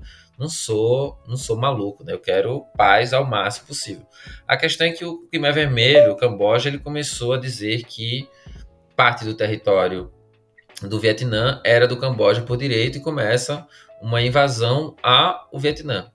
E aí o Vietnã com muito mais, como eu posso dizer, muito mais treinado, muito mais equipado depois de tantos anos de guerra, é, de tantos anos de luta contra os Estados Unidos, contra os franceses, toda a experiência que tinha e um exército muito maior, é, conseguiu vencer o Camboja muito mais facilmente. Mas o que aconteceu? O Camboja ele pediu ajuda da China. A China disse: não, beleza, vou ajudar o Camboja. Aí os, os vietnamitas disseram: então, beleza, a União Soviética, já que a China e a União Soviética estavam brigando, esse momento a gente chama de a luta da Guerra Fria dentro da Guerra Fria, né? A luta da. É, porque existiam os dois blocos, mas dentro do bloco, né, do bloco comunista, tinha a sua briga entre a China e a União Soviética.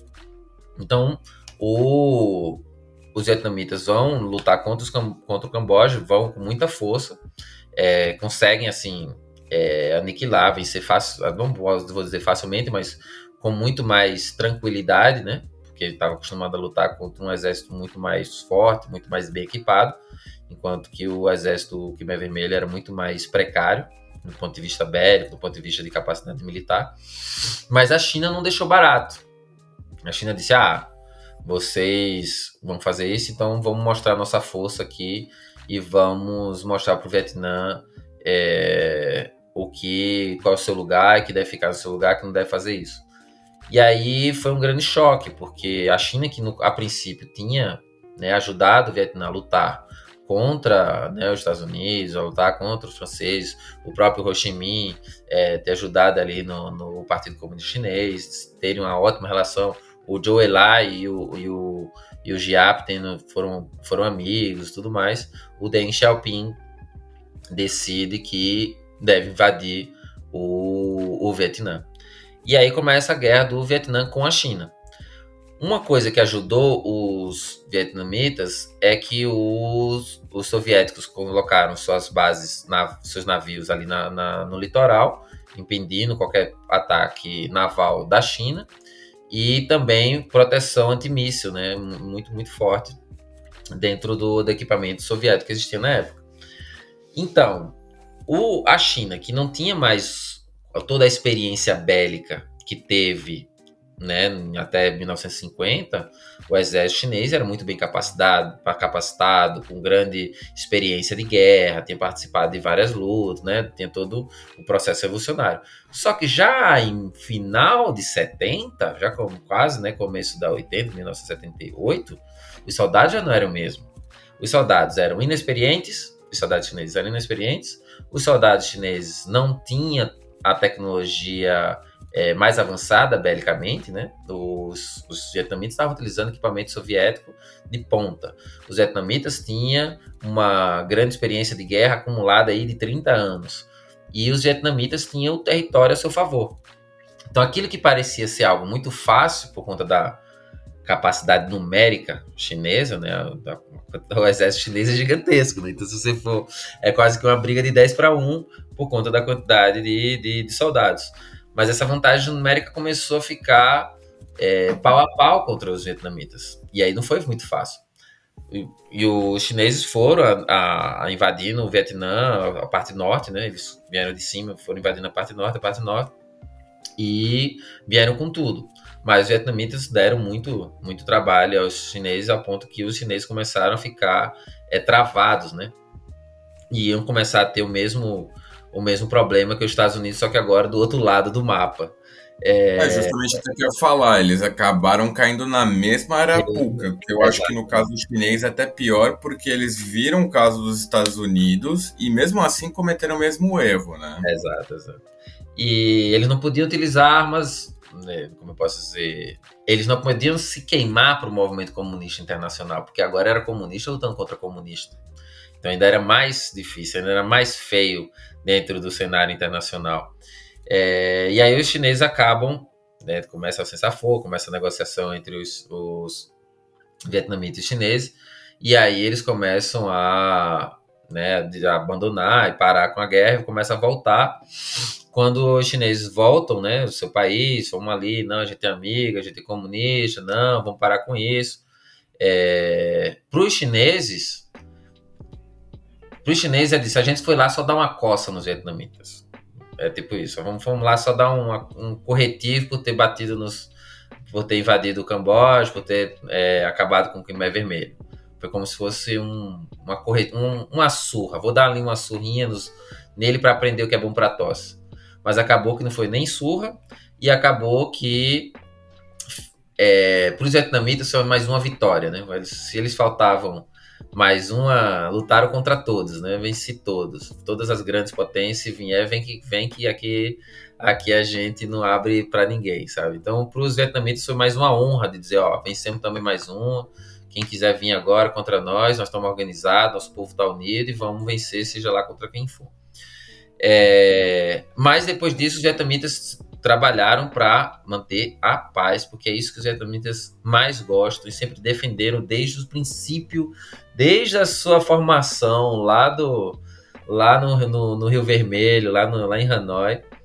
É, os vietnamitas foram muito pacíficos e conseguiram manter um grau de amizade muito forte com a China depois dessa guerra. Já na, na década de 80, é, os vietnamitas começaram a ter relações comerciais muito fortes com os chineses, até porque tinha fechado suas relações comerciais com os Estados Unidos, tinha brigado com os vizinhos, tinha que ajudar ali na, na, na reformação do Camboja, que vai começar ali no final da, da década de 90 mas os vietnamitas sofreram bastante com o embargo econômico muito forte, assim como Cuba, assim como é, assim como a Rússia está sofrendo agora, o Vietnã sofreu é, economicamente muito forte. Então, a guerra pós é, após a guerra armada, né, começa a, ainda a guerra econômica, porque depois que você ganha, você vence, você unifica o povo, você agora tem que governar. Você agora tem que falar, fazer para o povo aquilo que você prometeu. Ó, vou tirar os Estados Unidos, vou tirar os franceses, vou tirar todo mundo, porque nós vamos construir algo melhor e próprio nosso. E aí vai o grande baque. Pois, e isso até já leva até minha última pergunta deste bloco, que é justamente essa abertura econômica que vai se dar no, nos anos 80, já na segunda metade dos anos 80, no Vietnã, que, que, vai dar essa, que vai dar essa abertura de mercado, né, que vai deixar aquela economia completamente planificada. Claro que ainda como o Estado, como o ator principal, o ator que vai regir as políticas econômicas e tudo mais, entretanto com o livre mercado. Algo parecido que ocorreu também na China com o Deng Xiaoping, né? E aí eu gostaria que, que você comentasse como é que se deu essa abertura, como é que o Vietnã entende essa abertura, se ele considera que foi uma traição ao socialismo clássico, na leitura clássica europeia marxista-leninista, e, e, no, e, e por fim, no que isso resultou. Ou seja, deu certo, deu errado? Como é que está o Vietnã nos dias de hoje? Então, é... bem, a, o Vietnã ele viu essas aberturas no modo chinês e começou a avaliar, ó, os chineses estão abrindo economicamente ali aquelas regiões e estão se desenvolvendo. E estão começando a trazer dinheiro, estão começando a desenvolver, estão começando a trazer melhoria de vida para a população.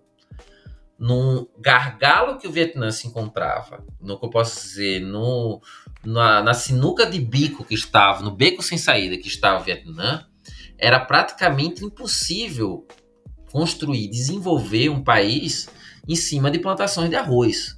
Porque da onde que eu vou tirar, é, sei lá, computadores, de onde eu vou tirar é, tratores gigantes, onde é que eu vou tirar guindaste, de onde eu vou tirar isso? Não tinha como, não tinha essa tecnologia, ninguém é, estava com a, a, sua capacidade econômica para para construir. Mas o que, é que os chineses, os vietnamitas fizeram? Eles começaram a analisar o caso chinês. O que o Deng Xiaoping estava começando a fazer lá, eles começaram a olhar e dizer, ah, podemos fazer aqui também do nosso jeito. a gente pode ir fazendo a abertura do nosso jeito, pegando o exemplo dos chineses. praticamente copiado e colado. Foi lá, deu Ctrl C, jogou para cá, botou Ctrl V, só que nas regiões utilizando a geografia vietnamita. Só que o que é que piorou ainda mais a situação? Né? Porque a ideia não era abrir tanto, né? A ideia era ir aos poucos e sabendo quais os setores que iriam estar participando dessa abertura econômica.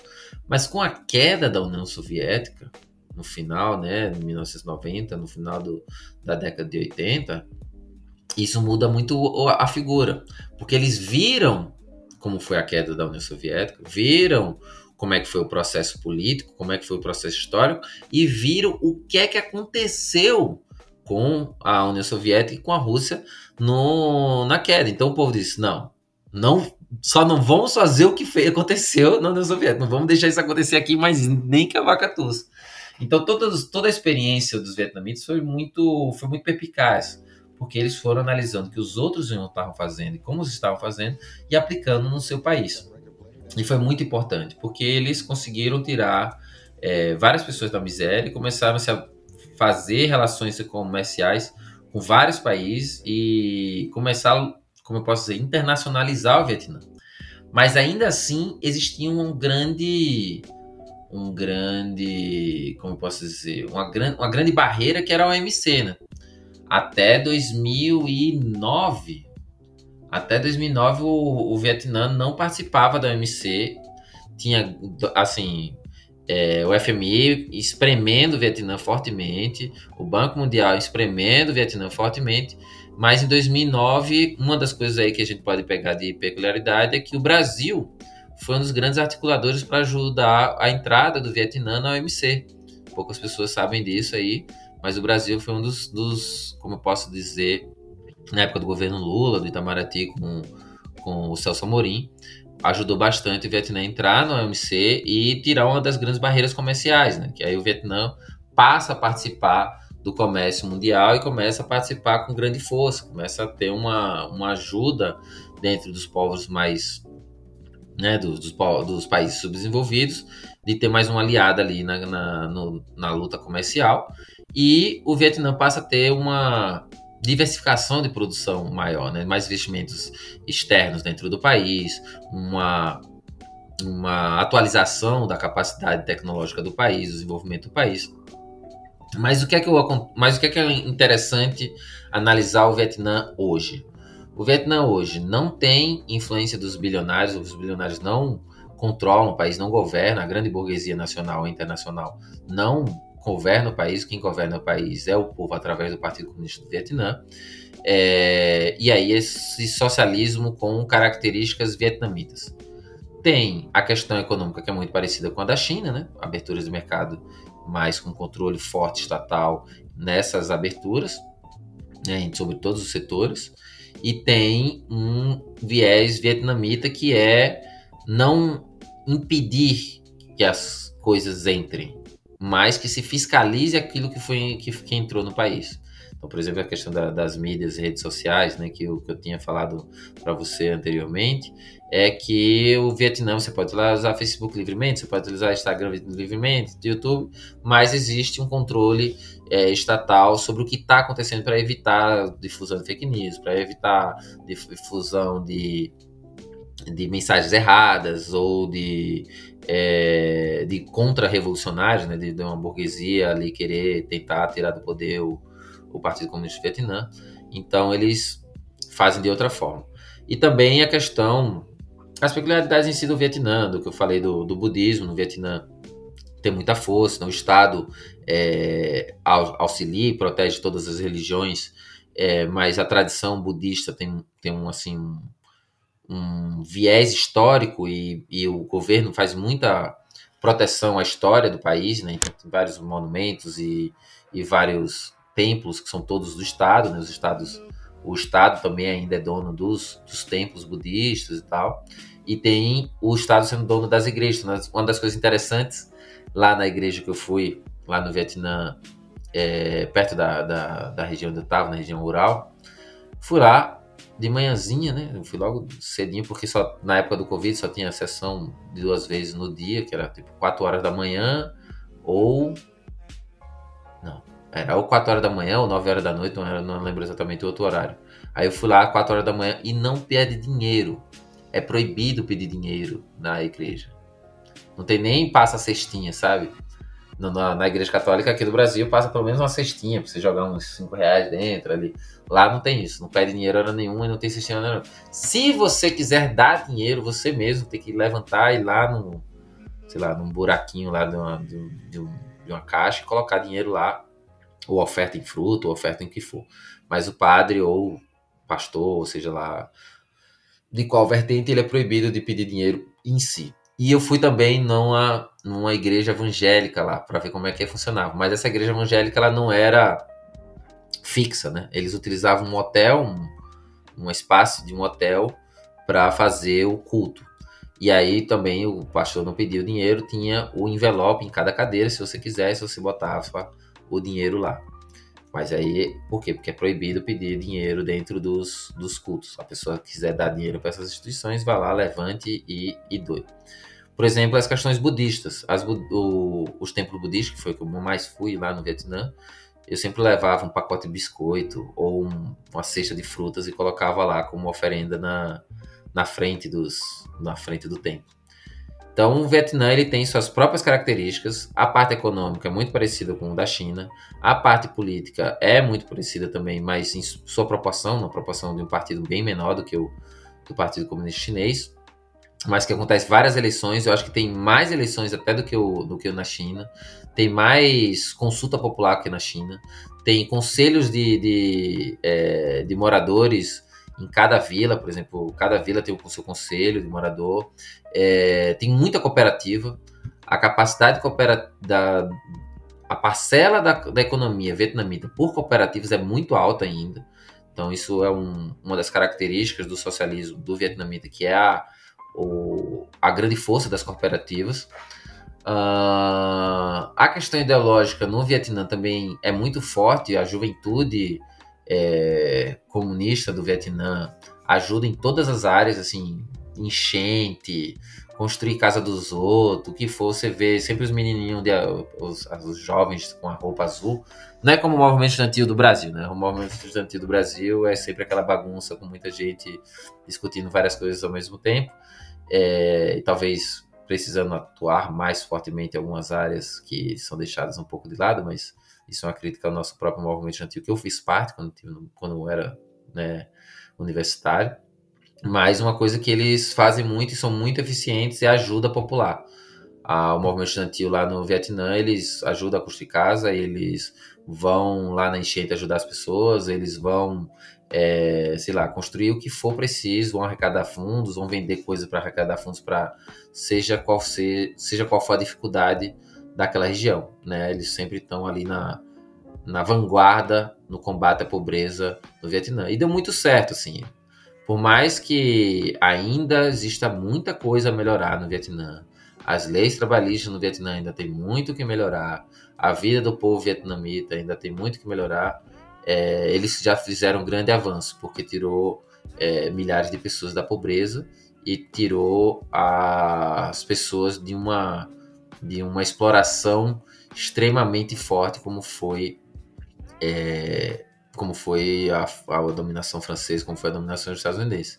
E os vietnamitas, eles é, não são um país tão grande como a China, né, para ter uma produção tão, tão grande como a da China. Eles são um país territorialmente pequeno, um país montanhoso e que tem boa parte da sua, do seu território em plantações de arroz, de frutas, então agora se desenvolvendo com uma indústria é, de alta potência. Né? Eles agora estão investindo cada vez mais forte. Eles têm a, que vai chegar no Brasil em breve é a, a marca de carro vietnamita, né? O Vinfast, que é um grupo empresa de carro vietnamita que tem em todas as áreas lá no Vietnã, está se internacionalizando cada vez mais rápido e cada vez mais empresas vietnamitas estão se internacionalizando.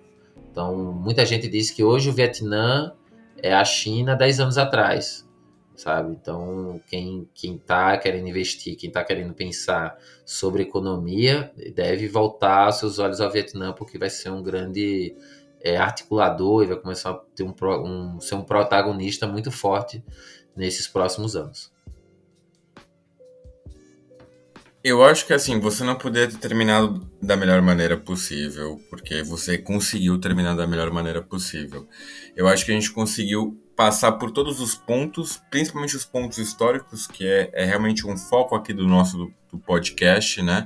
É, o Vietnã tem um histórico de invasões que é, é invejável entre muitas, entre muitas e muitas aspas, né? Porque foram chineses, mongóis, japoneses, franceses, chineses de novo, enfim.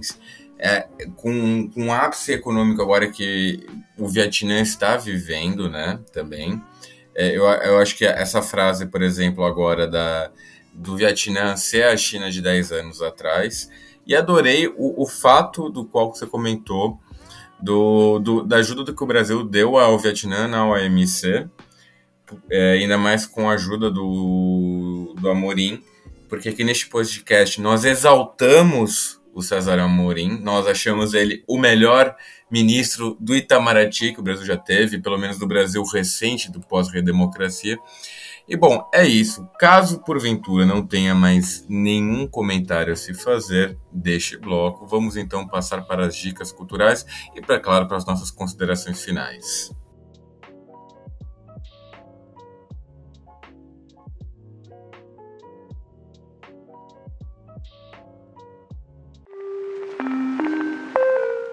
Bem, pessoal, então aqui chegamos mais a um final de episódio e, claro, gostaria de agradecer ao Wagner por ter aceitado o convite, né? É, aqui nos bastidores foi um um pouquinho complicado, porque o Wagner está em São Paulo, eu estou aqui em Portugal, e a gente conseguir se encontrar. Foi, foi um Paranauê muito difícil, mas conseguimos, realizamos esse episódio. Mais uma vez, agradeço ao Wagner por ter aceitado o convite, né? E, e, claro, é, passo a palavra para o nosso convidado para fazer as considerações finais. E como é de habitual do nosso podcast, fazer uma dica cultural, sempre alguma coisa relacionada né, a, a, ao episódio em questão. E tenho certeza que o Wagner, com conhecimento vastíssimo que tem sobre o Vietnã, não vai, de, não vai, eu tenho absoluta certeza que não vai deixar a desejar com a sua dica cultural. Passo a palavra então para o nosso convidado. Primeiramente, eu quero agradecer o convite de vir aqui nesse podcast para falar um pouco do Vietnã, falar um pouco da minha experiência com esse é, tão, como eu posso dizer, grandioso país. Eu fico muito feliz e sempre estou à disposição para, se precisar, é só contar comigo. Sobre uma dica cultural, olha, tem muito. Ah, o Vietnã, por mais que seja hum, como eu posso dizer, estigmatizado pela guerra. Né? Sempre quando a gente fala, sempre quando alguém fala em Vietnã no Brasil, já pensa diretamente ou na hora sobre a guerra, ou sobre a revolução, ou sobre o Partido Comunista, ou sobre o Ho Chi Minh. É uma coisa que vem direto na cabeça das pessoas. Mas eu gostaria de falar mesmo um, uma das minhas primeiras dicas culturais é sobre o Ho Chi Minh, né? porque ah, o Ho Chi Minh está tão presente na vida do povo vietnamita, mas de forma tão forte que ele é como, é como se fosse o Jesus Cristo do vietnamita. Porque tem foto do Ho Chi Minh na casa de quase todas as pessoas. Tem a foto de Ho Chi Minh em todas as escolas, em todos os hospitais. É Ho Chi Minh para todo lado. E ai de quem vir falar mal do nosso grande camarada Ho Chi Minh. Porque ele se dedicou realmente a vida dele ao Vietnã. Ele não teve filhos para você ter ideia. Ele dizia: Ah, eu não posso ter filhos porque eu teria que dar exclusividade e atenção para um só ou para dois, enquanto na minha mente, no meu coração, todos os vietnamitas são meus filhos, sabe? Então, os 90 milhões de habitantes do Vietnã era como se fossem todos sendo seus filhos. Ele se dedicava é, de corpo e alma a, ao povo vietnamita em todos os aspectos. Então, não só ensinar sobre plantar, sobre a questão de, de manter a natureza, de proteção ambiental, quanto a praticar exercícios, então dele ensinar a jogar vôlei, dele ensinar a praticar é, tai chi chuan e tal. Então, eu recomendo as pessoas estudarem um pouco mais sobre ele e estudar um pouco mais do pensamento sobre dele. E tem um dos livros mais clássicos, que é o Diário de Cáceres do, Viet... do, do Ho Chi Minh, que ele escreve poemas na prisão enquanto ele está preso, ele vai escrevendo seus poemas, e seus poemas têm muito a ver do que pensava e do que acontecia naquele momento histórico. Então, esse é um dos primeiros, primeira dica cultural é a leitura desse livro de poemas, que é muito bonito. E tem já em português, tradução português. A tradução não é lá 100% assim, mas já, já dá para entender bastante, é muito boa. E para também sair do estereótipo do, do, da guerra, do Vietnã, de guerra em si, eu recomendo um filme que tem no Netflix, ele faz acesso, mas não é aquele que foi feito lá pelos Estados Unidos, que é recentemente, que é pelos. Como é? Stan Lee. Não é esse filme. Esse filme, na verdade, é ruim, ideologicamente ruim. Mas tem um filme que é de ação, que se chama Fúria Feminina, que é uma criança que é, foi sequestrada por um grupo de bandidos e tal dentro do Vietnã, e essa mulher luta Kung Fu, o Kung Fu estilo vietnamita lá muito bem, e sai sentando a porrada em todo mundo até conseguir, é, até achar a filha dela. E é muito interessante esse filme, não porque, sei lá, é um filme de Kung Fu, né? Que a gente está acostumado a mais filme de Kung Fu chinês. Mas ele é interessante porque, um, você consegue ver as paisagens do Vietnã, de como é o Vietnã é, rural ao Vietnã urbano. O Vietnã urbano, ele é caótico, ele é extremamente, como eu posso dizer, é, ele não é alinhado, como eu posso dizer. Porque no, na, na, China praticamente está tudo já meio que organizado, as ruas, as regras, os ônibus, as faixas de ônibus, as faixas de carro. No Vietnã é moto para todo lado. Eles são praticamente casados com a moto, assim. Eles já nascem assim, praticamente agarrados com a moto assim embaixo das pernas. Crianças, várias crianças já andam de moto já muito cedo lá. Então Hanoi, por exemplo, tem tanta moto que parece um enxame de abelha. Uh, ou, em, ou, em Ho, ou, em, ou em Ho Chi Minh, lá no sul, também tem muita abelha, que eu digo é muita abelha, é muita moto. É, então eu recomendo esse filme para poder ver as paisagens do, do, do, Vietnã, como é que está o Vietnã hoje, a parte rural, a parte urbana, e para ver que, mesmo sendo ainda um país socialista, ainda tem grandes problemas, ainda tem muita coisa que é, precisa melhorar é, e que tem uma, uma diversidade que está sendo construída no Vietnã, que é a sua capacidade cultural, que está começando a se difundir no mundo. Né? E um desses primeiros filmes é essa produção, que mostra também uma luta das mulheres. Porque geralmente quando a gente vê filme de Kung Fu, né? A gente vê filme de Kung Fu, geralmente é um Jack Chan, é um Jet Li, é um Bruce Lee, é um cara que luta Kung Fu extremamente bem, que vai salvando o, o dia, né? vai salvando o mundo. Nesse caso, na verdade, é uma mulher e, e é bom trazer também esse aspecto né, da, da participação das mulheres é, nos filmes e também sendo protagonistas e não só a mocinha a ser salva, né?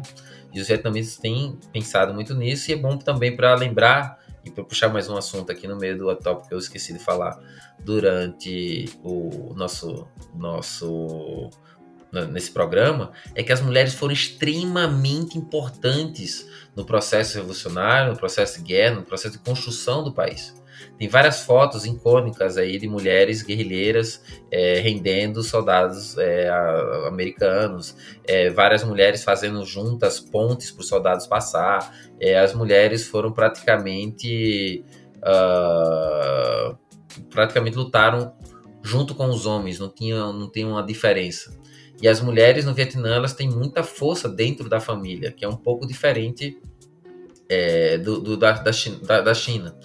As mulheres vietnamitas, por mais que é, sigam a recatez do confucionismo e tudo mais, elas têm uma voz dentro da, dentro da sociedade muito forte. Tem o Museu das Mulheres em Hanoi, que é extremamente é, bonito e mostra como as mulheres foram é, importantes nesse processo revolucionário e como elas têm cada vez maior participação dentro do governo. Né? Elas têm é, não só na liderança em várias cooperativas, como também na, nos órgãos de decisão. Ainda, eu acho que ainda tem muito a melhorar para a capacidade do povo vietnamita, ter maior participação das mulheres, mas já é um grande avanço, já é uma referência, se for comparar com os outros países do ASEAN, que é um outro aspecto que eu esqueci de falar para vocês, mas só para deixar aí de cereja do bolo, o ASEAN é como se fosse o Mercosul ali do Sudeste Asiático. Então, a junção do bloco comercial dos países que fazem parte ali. Então, é Vietnã, Laos, Camboja, é Tailândia, é Indonésia, é, é Myanmar, é Brunei. Eles fazem parte de um bloco ali comercial que você pode transitar entre eles, e isso tem ajudado bastante o desenvolvimento desses países naquela região. É isso, pessoal. Espero que vocês tenham gostado das dicas culturais e dessas informações adicionais aí sobre o Vietnã. E bem, pessoal, as minhas dicas culturais claramente não serão tão boas como a do nosso convidado, até porque justamente ele é o especialista, né? E eu vou ficar, claro, no famoso mainstream, porque é, minha, é meu terreno seguro.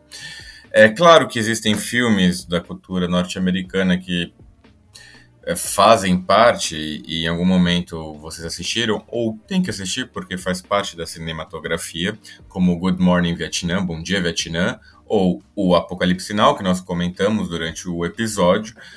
São cenas clássicas, né? A cena, acho que do Creedence Clearwater é, é, com os helicópteros, aquela música, tudo. É uma cena clássica. Forrest Gump também tem, enfim isso acho que nem precisam fazer parte das dicas culturais. Mas a minha dica, de fato, vai ser um filme que é também de Hollywood, mas que não se foca tanto na, na, na questão do Vietnã, e sim um dos povos minoritários do Vietnã, que até perguntei aqui para o nosso convidado, ele conseguiu fazer a pronúncia, mas eu particularmente não vou conseguir, eu, eu chamo ele de H. Mong, é Among, não sei dizer, o nosso convidado vai falar melhor. Mas enfim, no caso é H-M-O-N-G, que é um povo minoritário do norte do Vietnã, né, das regiões montanha, montanhosas, e que imigrou fortemente para os Estados Unidos, justamente pela questão da guerra. E o filme que eu quero recomendar é o Gran Torino, do Clint Westwood que é, é, um clássico, é um baita de um filme que é um senhor de idade tipicamente norte-americano que está vendo o declínio dos Estados Unidos, no caso aquele declínio que ficou simbolizado na cidade de Detroit, né, da indústria automotiva, e que está convivendo agora com um monte de imigrantes que não são brancos, né? Tem esse pegando a questão que é o Clint Westwood, mas é, e aí ele acaba entrando em contato com um jovem que vem dessa comunidade do norte do Vietnã e entra em contato com um mundo completamente diferente. É um filme extremamente interessante para quem não assistiu. Eu recomendo fortemente. E eu vou ficar nessa dica cultural para fugir um pouco do, do, do, óbvio da guerra do Vietnã, né? Que acaba sendo, como eu falei, o, o clássico do, do cinema hollywoodiano. Eu nunca vi uma guerra que os Estados Unidos perdeu em que foi tão cultuada pela cultura cinematográfica norte-americana. Mas enfim, chegamos a mais um final de episódio. Agradeço você, ouvinte, que chegou até aqui, que eu sei que hoje foi um grande episódio, uma grande conversa também. E claro, não posso deixar de dar aqueles recados clássicos. Siga-nos nas redes sociais, na sua rede social de preferência. Claro, deixe um comentário na sua rede social é, sobre o episódio, comentários, sugestões, críticas, dúvidas ou convites para o almoço de domingo na casa da família, na casa da vovó. Estamos aceitando, viu? E claro, uma boa continuação dessa semana e que todos fiquem bem aí, bem guardados em vossas pequenas casitas, naquele seu grande beijo coração que eu sempre dou ao final do episódio. É isso, pessoal. Fiquem bem e até uma próxima. Tchau, tchau. Tchau, tchau.